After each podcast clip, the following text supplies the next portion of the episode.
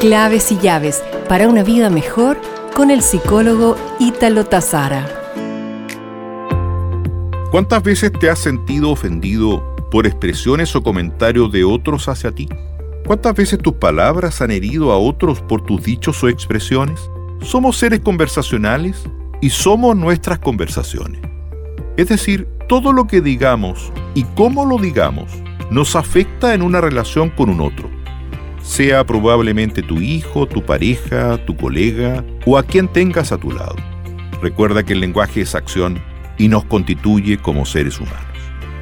Nos reencontraremos pronto con más claves y llaves para una vida mejor.